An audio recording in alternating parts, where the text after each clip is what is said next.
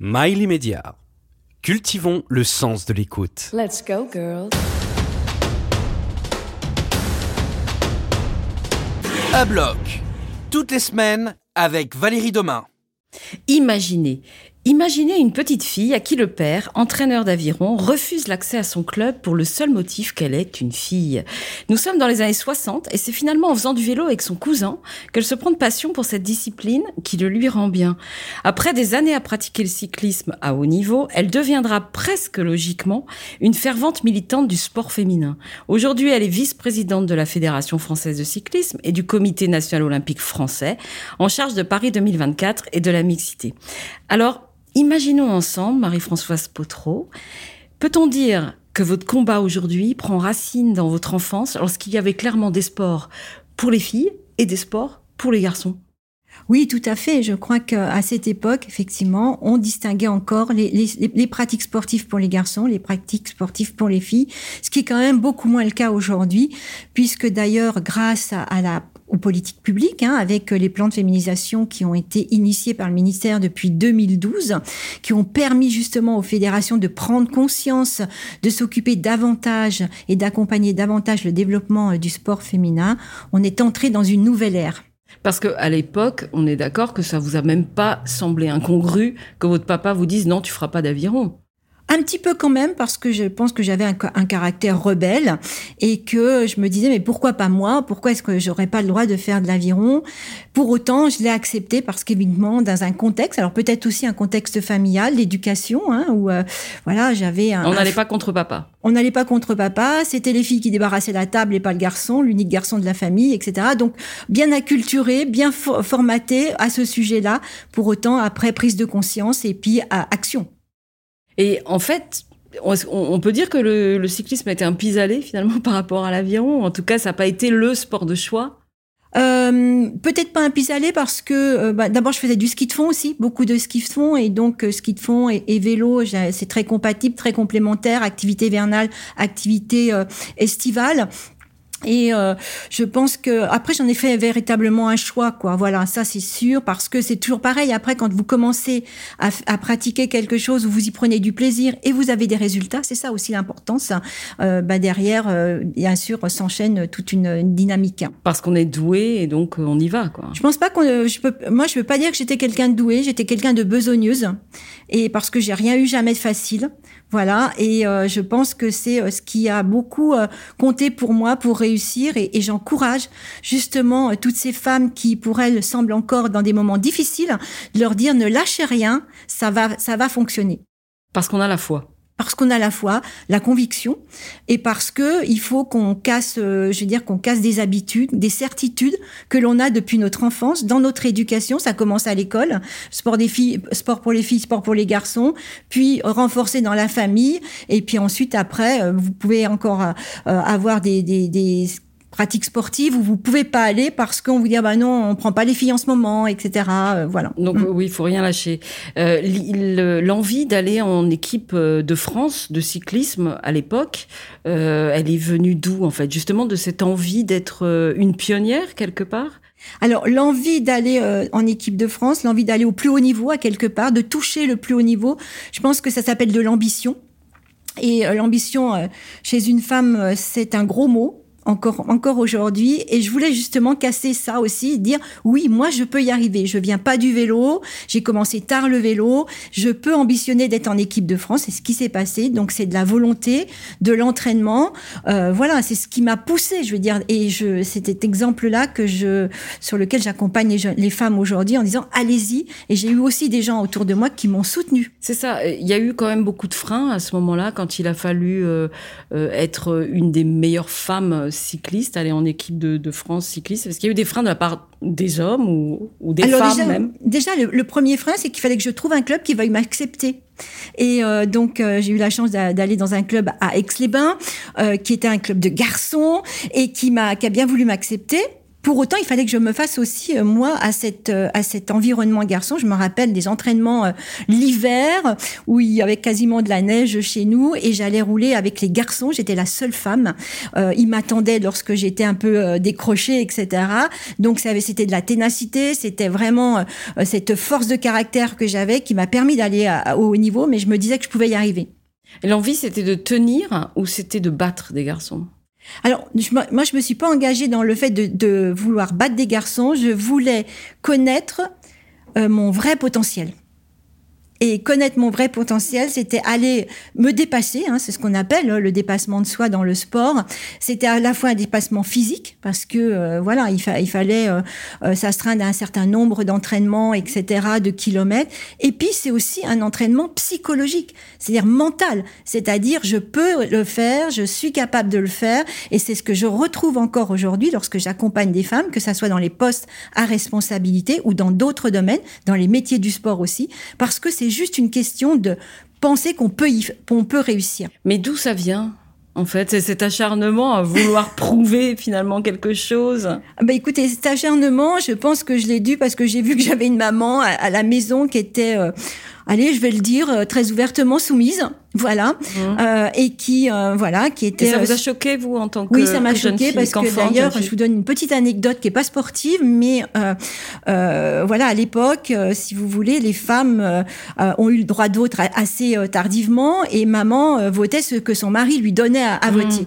Et quand j'ai eu 18 ans, mon cher père me dit viens, je vais t'emmener voter, et je lui dis non, je voterai ce que je voudrais. Et donc voilà, là, j'avais commencé à casser les choses, voilà. D'accord, c'est vrai que cette anecdote, elle vous ressemble bien parce que j'allais dire, on, dit parfois de vous que vous avez un sale caractère. Moi, je dis j'ai du caractère.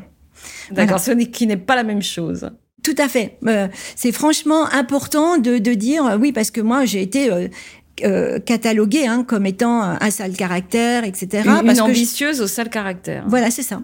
Mais, mais, je le revendique et j'en suis fière, mais je pas un seul caractère, je dis que j'ai du caractère. D'ailleurs, ce caractère, il vous a quand même amené à faire le Tour de France, le premier, mhm. en 1983. Et 84. 84. Et quel est le souvenir euh, peut-être emblématique de, de, de cette aventure-là? Alors le souvenir que j'ai, c'était un, souvenir de fierté au départ de, cette première étape du Tour de France où je me suis retrouvée avec euh, d'autres coéquipières euh, de l'équipe de France et de se dire là, c'est un vrai défi. Il faut terminer ce Tour de France, t'as pas le droit de lâcher. Et ça, je crois que je m'en rappelle encore. Je me vois sur la ligne euh, de départ et je me dis, faudra que tu y arrives, coûte que coûte. Et vraiment, je pense qu'à un moment donné, sur certaines étapes, j'ai été chercher au plus profond de moi-même, tant physiquement que mentalement. Et, vos coéquipières avaient le même euh, le, même sentiment, en tout cas le, le même envie de ne rien lâcher. C'était des guerrières, des aussi, parce que on arrivait quand même dans un contexte extrêmement inconnu, c'est-à-dire chacune, on n'avait jamais fait autant de jours de compétition, etc. Et il y a eu une solidarité incroyable. On a eu la chance aussi euh, d'avoir un entraîneur. Nous avait donc euh, doté d'un entraîneur homme qui avait fait que d'entraîner des hommes jusqu'à là, qui est venu et qui a bien compris aussi comment on fonctionnait et qui on était et qui a su nous prendre en main justement pour qu'on puisse finir ce Tour de France. L'objectif était de finir ce Tour de France. Moi, j'étais fière de faire deux, deuxième en 84 sur les Champs-Élysées. Je m'y attendais pas du tout. Lorsque j'arrive sur les champs et que je suis échappée avec cette Hollandaise qui faisait euh, euh, deux, deux têtes de plus que moi, que tout le public applaudissait la Française, j'en ai encore des frissons aujourd'hui. Oui, parce que en plus le public est venu au dernier moment parce qu'à l'époque il n'y avait pas vraiment de communication, c'était pas du tout organisé, c'était quand même rock and roll ce premier Tour de France. Alors vous, savez, vous dites qu'il n'y avait pas de communication. Ben, vous savez qu'il y avait un reportage tous les soirs très peu, hein, mais euh, il, durait deux ou trois minutes, qui était fait sur le Tour de France féminin. Moi, je l'ai, je l'ai conservé. Il n'y en a pas eu en amont. En tout cas, ça n'avait pas été annoncé. Bah, quand on passait, il y en a qui disaient, oh, mais vous avez vu, c'est des filles. Donc juste ça, ça nous rassurait quoi. Voilà. Donc là, on était sur un, on était des bêtes curieuses qui euh, faisions quelque chose de d'incroyable. Est-ce qu'on allait aller au bout, etc. C'était ça l'histoire aussi. Hein. Mm. Il n'y a pas eu de suite en fait à, ce tour. Euh, si, on a fait 84, 85, jusqu'à 89. Mais c'était après, plus le Tour de France vraiment, c'était un. Jusqu'à 88, c'était le. Une 89, c'était le vrai Tour de France. Ensuite, c'est une autre société qui a voulu reprendre le Tour de France, mais qui n'a pas pu euh, le médiatiser, donc ça qui n'a pas donné euh, l'ampleur que ça aurait pu prendre. Oui, tout à fait. Et après ça, pourquoi avoir quitté le haut niveau? Parce que vous avez décidé, alors encore un de vos défis quand même, de devenir entraîneur.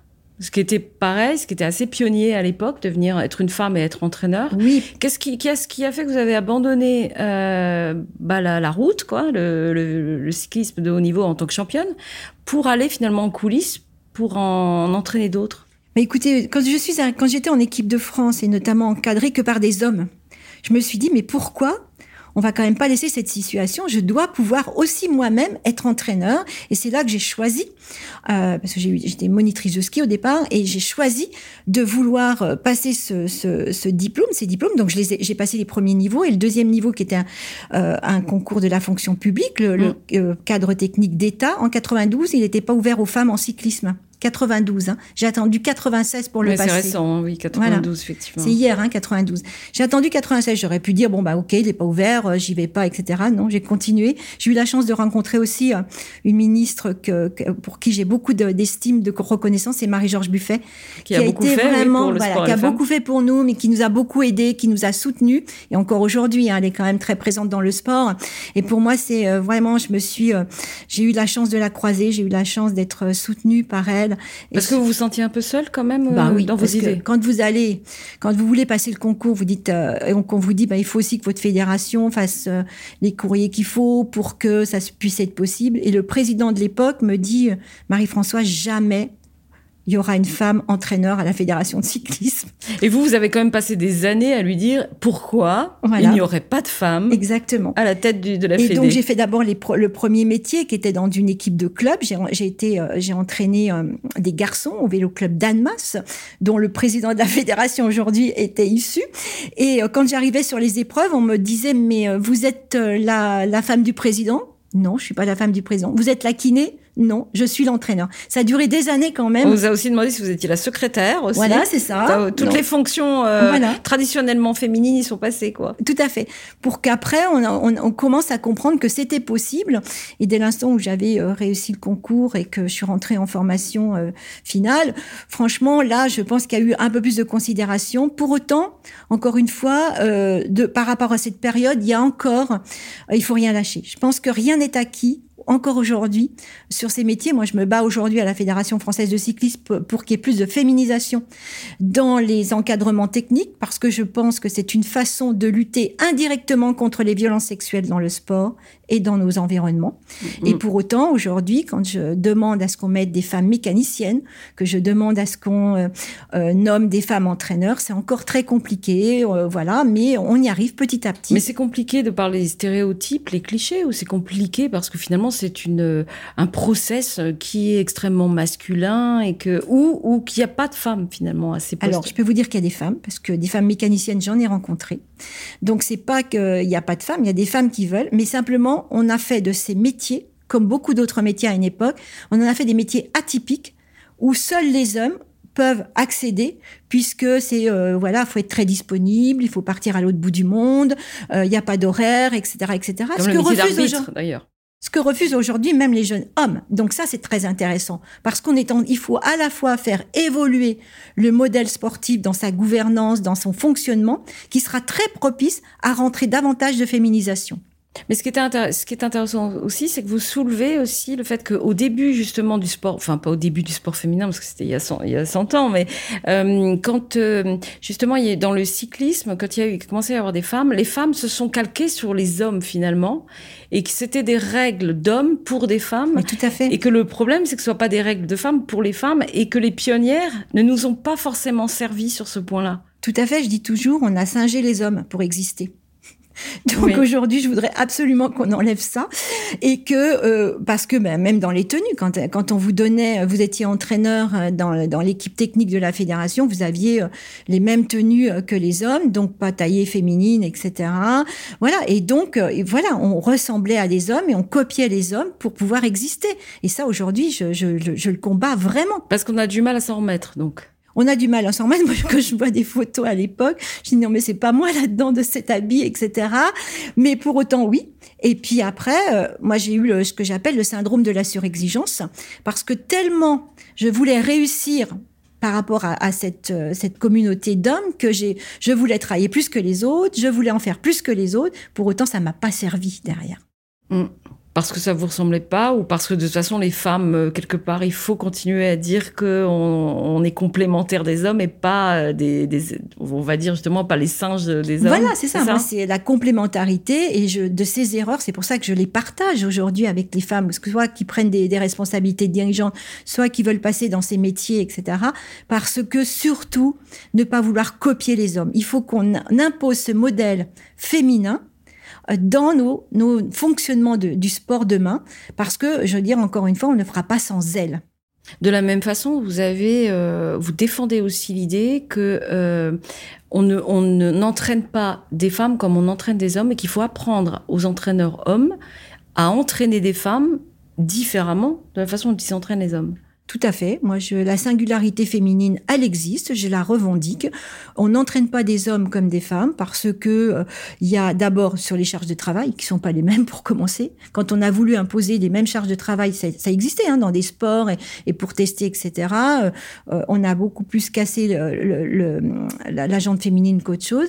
Et puis parce que j'ai envie de dire, on est euh, singulière dans, nos dans notre mental, dans notre façon de réagir, dans notre corpulence, dans, dans tout. Et donc aujourd'hui, euh, certes, il y a des choses qu'on fait comme eux. Alors, vous voyez, euh, le Tour de France, c'est pas les mêmes étapes que les garçons etc. dans des épreuves autres, que ça soit du judo ou autre, c'est pareil. Mais en tout cas, moi, je ne veux pas on ne peut pas copier le modèle euh, masculin, on est complémentaire, on est singulière et il faut savoir nous accepter avec cette singularité, cette complémentarité. Tous ces, tous ces messages et tout, euh, toutes ces revendications, vous les portez aujourd'hui, on peut dire, en politique. Mmh. Euh, comment s'est passé justement le, cette transition entre être entraîneur et finalement entrer en politique? Quand je dis politique, c'est qu'il y a eu la création d'une association qui s'appelle Femix Sport, mmh. qui, qui est qui est toujours là et qui, dont vous étiez la, présidente et qui, qui valorise le sport et les femmes, qui, qui défend le sport et les femmes euh, en, la place des femmes dans le sport en Europe. Comment ça s'est fait? Est-ce qu'il y a eu un besoin finalement euh, de, de sortir un peu de, de votre monde cycliste, on va dire, pour pouvoir aller prêcher euh, la bonne parole sur le sport féminin en général. Mais tout à fait, on n'était pas unique au niveau euh, de ces problématiques-là dans le cyclisme. Elles, existaient par, partout. Et le fait de se retrouver euh, avec d'autres disciplines, échanger et de s'apercevoir qu'on avait les mêmes problématiques, il était grand temps, si vous voulez, qu'on se mette en communauté à quelque part. Hein, comme je dis toujours, la force est dans la meute, pour essayer justement à chacune de notre côté à faire avancer les choses et s'enrichir les unes des autres des expériences menées, euh, que ça soit dans le foot, dans le rugby, dans le handball ou dans l'athlétisme, etc., pour justement gagner des fois du temps. Voilà, des, les expériences de certaines ont été euh, profitables pour d'autres. Et puis euh, surtout, c'est comparer aussi ce qui pouvait se faire dans certains endroits sur des bonnes pratiques, vite les, les recopier. Voilà, moi j'ai et cette association était là pour ça et c'est pour ça que Marie-Georges Buffet l'avait récemment en plus, cet asso. Comment Elle est née récemment, il y a peu de temps que. ah non, non, l'association Femmes Mixité Sport a existé. Moi, j'ai tenu huit ans la présidence. Elle a été tenue avant par d'autres présidentes, notamment euh, Nicole de Chavannes. Et au tout début, après, après 99, après les, les premières assises Femmes et Sport de Marie-Georges Buffet, c'est là qu'il y a eu la création de l'association. C'est ça. Oh, je dis c'est récent parce que, bon, 99, ça me semble très récent. Euh, voilà. Donc, c'est assez récent. Ça, ça, ça, le Femix Sport poursuit le, le combat, entre guillemets, mais est-ce qu'il y a eu vraiment des avancées, euh, pas, liées forcément à ce qu'a fait Femix, Sport, mais bah, plutôt par rapport à ce que vous, vous avez vécu euh, dans le sport à vos débuts. Est-ce qu'on peut dire aujourd'hui qu'il y a eu vraiment des avancées majeures ou est-ce qu'on avance toujours à petits pas? Non, il y a eu des avancées majeures parce que d'abord, euh, vous voyez, ne serait-ce que si vous prenez le, sport de haut niveau, euh, au jeu de 2024, toutes les disciplines auront une épreuve mixte c'est exceptionnel. Nous, le cyclisme, on va rentrer la première fois un relais mix, deux hommes, deux femmes. Donc ça, c'est des avancées concrètes. Euh, tous les championnats de France aujourd'hui sont féminins, masculins, dans toutes les, dans toutes les disciplines, etc. Euh, on a vraiment, si vous voulez, euh, à ce niveau-là, on a fait des belles avancées.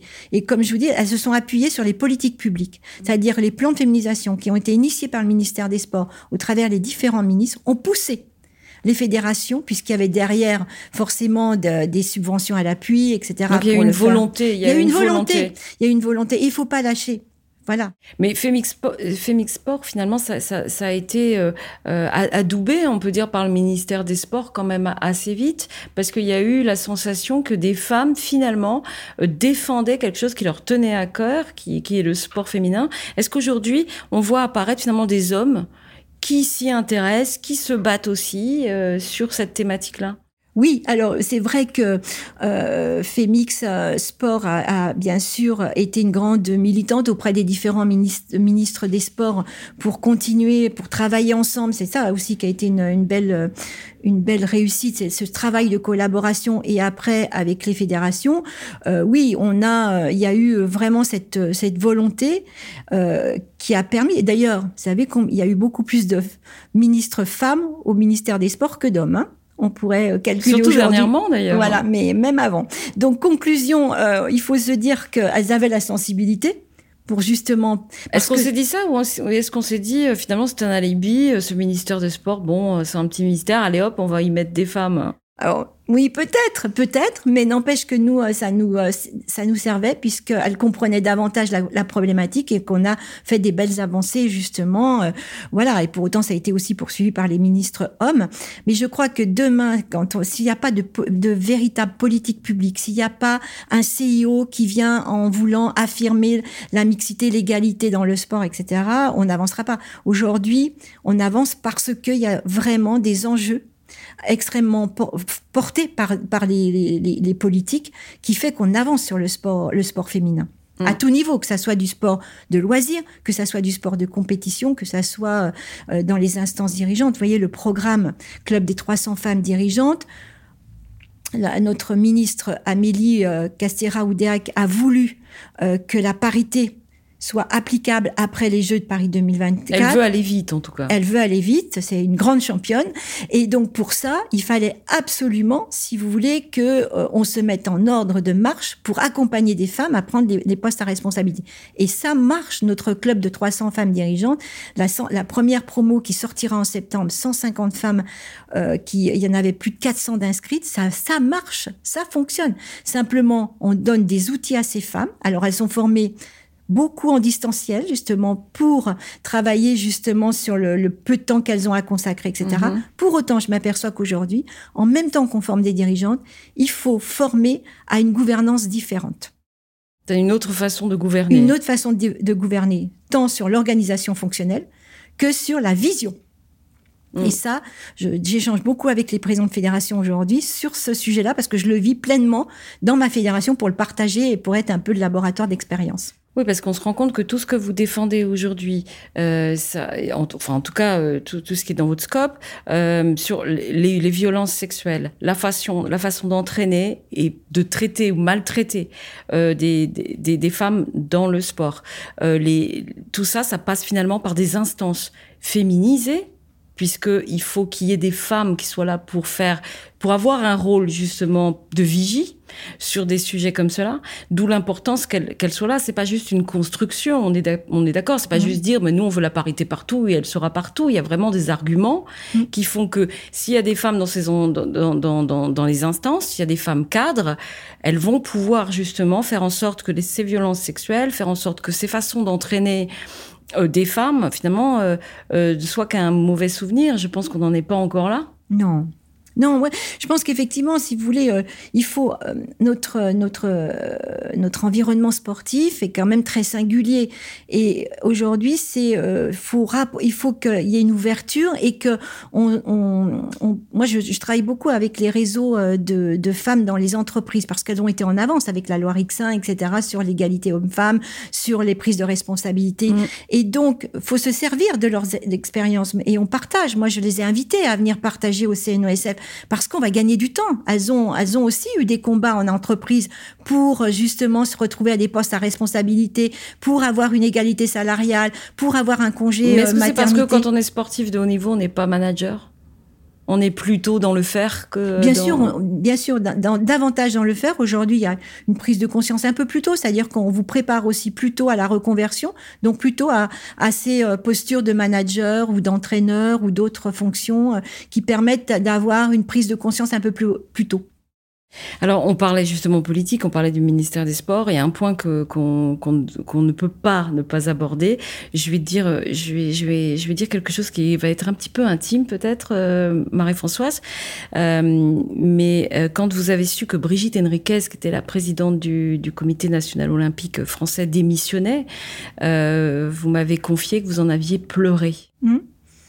Pourquoi ça vous touche autant en fait? Parce que c'est une femme qui s'en va, parce qu'on lui a mis des pots de banane, parce qu'il va falloir tout refaire, tout reconstruire à un an des Jeux Olympiques? Alors, cet état émotionnel qui est euh, voilà on a le droit de pleurer hein, c'est pas féminin c'est pas que féminin d'ailleurs. Absolument. Donc euh, euh, parce que j'étais dans l'émotion parce que pendant ces deux ans qu'on a passé avec Brigitte à la tête moi je me suis donnée à 150% pour le comité olympique. parce que vous êtes en charge de la mixité voilà c'est ça.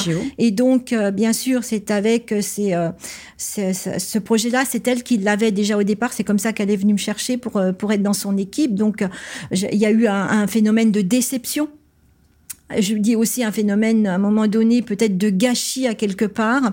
Et puis effectivement, euh, on, et, puis euh, surtout, c'était parce que il y, avait euh, beaucoup.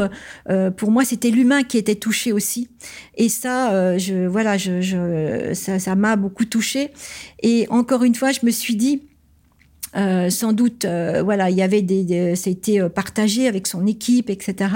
Mais pour autant, je crois que effectivement, je me, avec du recul, je veux dire, est-ce que si ça avait été un homme à la place, ça se serait passé comme ça? D'accord, ça ne saura jamais, mais je ne sais pas, et je peux même pas moi-même le. le, Est-ce que vous avez ressenti quand même du une certaine aménité envers On ne fonctionne pas comme eux on est d'accord, on ne fonctionne pas comme eux. Et euh, fonctionnement, euh, et, forcément, il y a euh, des choses qui sur lesquelles nous on est plus touchés que. Parce qu'elle a été, elle a été la cible d'énormément de, de, critiques. Elle a été plutôt accablée. On ne sait pas qui est victime ou bourreau hein, dans cette affaire. Exactement. Moi-même, je ne peux pas vous le dire parce que j'en ai pas aujourd'hui suffisamment le recul pour pour dire ça. Pour autant, c'est que nous, euh, nous souhaitons, en tout cas l'équipe qui était là, c'est qu'elle puisse sortir et qu'on l'accompagne euh, de, par rapport à ça, parce que c'est quand même, c'est absolument incroyable de, de vivre que ça. Peut ça peut détruire. De, ça peut détruire toute une vie. Euh, elle a deux enfants, hein. Euh, mm, mm. Brigitte, elle élève ses deux enfants puisque son mari est décédé, etc. Deux, deux jeunes femmes. Donc il y a aussi ce côté, on est peut-être plus sensible, en tout cas nous les femmes, sur euh, voilà ce qu'elle peut ressentir, comment elle peut vivre ces moments-là, etc. Pour autant, il y a des hommes autour de nous, dans le bureau exécutif, dans le conseil d'administration, qui sont extrêmement attentif à son accompagnement et ça, je, trouve ça remarquable. Et moi, je, je les félicite parce que c'est une nouvelle façon, justement, de travailler hommes et femmes ensemble. Et ça, personne le relève euh, au niveau des médias pour. Euh, pour oui, et surtout l'humain, l'humain dont vous parlez n'est pas relevé. Mais non, pas quand, du quand on voit que le CIO, qui ne s'intéresse jamais, euh, qui n'entre jamais dans les dans le dans le linge sale, on va dire, des comités nationaux, c'est quand même exprimé en disant bon, écoutez, prenez vos responsabilités parce qu'à un an des JO, quelque part, c'est pas sérieux. Mais il y a rien, c'est vrai, sur la personne finalement, sur la façon dont, c'est vécu. Et euh, est-ce que c'est un, un mauvais exemple finalement pour d'autres femmes qui vont voir ça et qui vont dire ok tout ce qu'elle a vécu euh, cette présidente pour finalement en arriver là pour être chassée comme enfin c'est elle qui a démissionné, mais on peut dire qu'elle a été chassée. Est-ce que euh, c'est pas justement quelque chose qui va nous faire régresser ou parce que on essaye d'avoir des femmes dans des instances, mais est-ce que ça va pas être compliqué aujourd'hui de dire bah regardez, finalement elle a pas réussi quoi. Alors je pense pas qu'il faille prendre effectivement. Moi je, je je communique tout à fait différemment en disant que voilà il faut pas que ça soit que ça reste un échec et que des femmes se disent non on n'ira pas demain au regard de ce qui s'est passé chaque cas est singulier il y a des raisons des mauvaises raisons etc pour autant il faut en tirer des conséquences, il faut en tirer des, des, des conclusions, et surtout ne pas reproduire ce qui a pu peut-être se passer à un moment donné, qui a échappé à tout le monde, hein, qu'on soit les gens du bureau exécutif ou autre. Donc elle a payé les pots cassés, on peut dire ça comme ça parce que c'était la première Alors, parce qu'elle était la première, mais est-ce que on peut se poser la question aussi? Est-ce que suffisamment préparée, suffisamment accompagnée, etc. Euh, voilà. Pour autant, il y a, je vous dis encore une fois, il y a une équipe euh, proche d'elle, dans, dans, le bureau exécutif, même dans le conseil d'administration, des gens qui ont pris conscience de tout ça et qui le, le traitent pas comme euh, la femme unique qui a pas réussi, mais plutôt comment réussir demain dans les gouvernances, parce que vous verrez, ça sera, c'est pas un sujet de femmes, ça sera un sujet de femmes et hommes demain pour prendre des responsabilités dans les fédérations, parce qu'on est chahuté notamment par les médias, dès l'instant où vous faites pas quelque chose, etc., etc. Quand vous faites les bonnes choses, pas toujours dit. Mais quand euh, voilà, et ça, la visibilité qui est donnée aujourd'hui à cette euh, à, ce, à cet écosystème sportif fait que vous êtes exposé, que vous soyez un homme ou une femme. Vous le voyez bien, il y a des présidents de fédération hommes qui eh sont exposés, euh, que ça soit sur les violences sexuelles, que ça soit dans les élections, etc. Donc on est exposé, on n'est pas préparé à ça puisqu'on parle d'environnement sportif dans lequel on est avant tout des bénévoles la plupart du temps, etc., etc. Il faut s'y préparer. Donc ça veut dire ça veut dire en fait qu'il faut que tout le monde soit solidaire sur la question et il faut que tout le monde euh, aille euh, au, même endroit pour les mêmes raisons et qu'on soit tous d'accord pour faire avancer le sport et les femmes, d'accord pour que ce soit plus propre au niveau des fédérations. Mais moi, je suis sûre qu'aujourd'hui, je le dis, j'ai les convictions qu'au sein du bureau exécutif du CNOSF et du conseil d'administration, les gens sont, euh, sont, veulent faire avancer la cause féminine, franchement. Euh, d'ailleurs, euh, tous les postes avaient été doublés, hommes-femmes, et les collègues ne font pas de différence et, et, traitent les sujets vraiment. Et moi, je suis ravie. Et dans ma fédération aussi aujourd'hui, alors il y a encore peut-être quelques fédérations en retard sur ce, ces sujets-là, mais ce qui s'est passé là, je voudrais pas qu'on le connote trop à un problème de femme. Ça aurait pu être un, un homme qui rencontre aussi ses difficultés différemment, mais qui auraient pu les rencontrer aussi. D'accord? Voilà. Mais moi, ce que je vois, c'est qu'il y a quand même beaucoup de boulot encore, euh, Marie-Françoise Potreau, et qu'on va vous recevoir, euh, je pense, encore dans les années à venir, parce qu'il va y avoir encore beaucoup de choses euh, à aborder. Merci beaucoup d'être venu au micro du podcast à bloc. Et moi, je vous retrouve la semaine prochaine pour un nouveau, un nouvel épisode du podcast à bloc sur l'immédiat. Let's go, girls.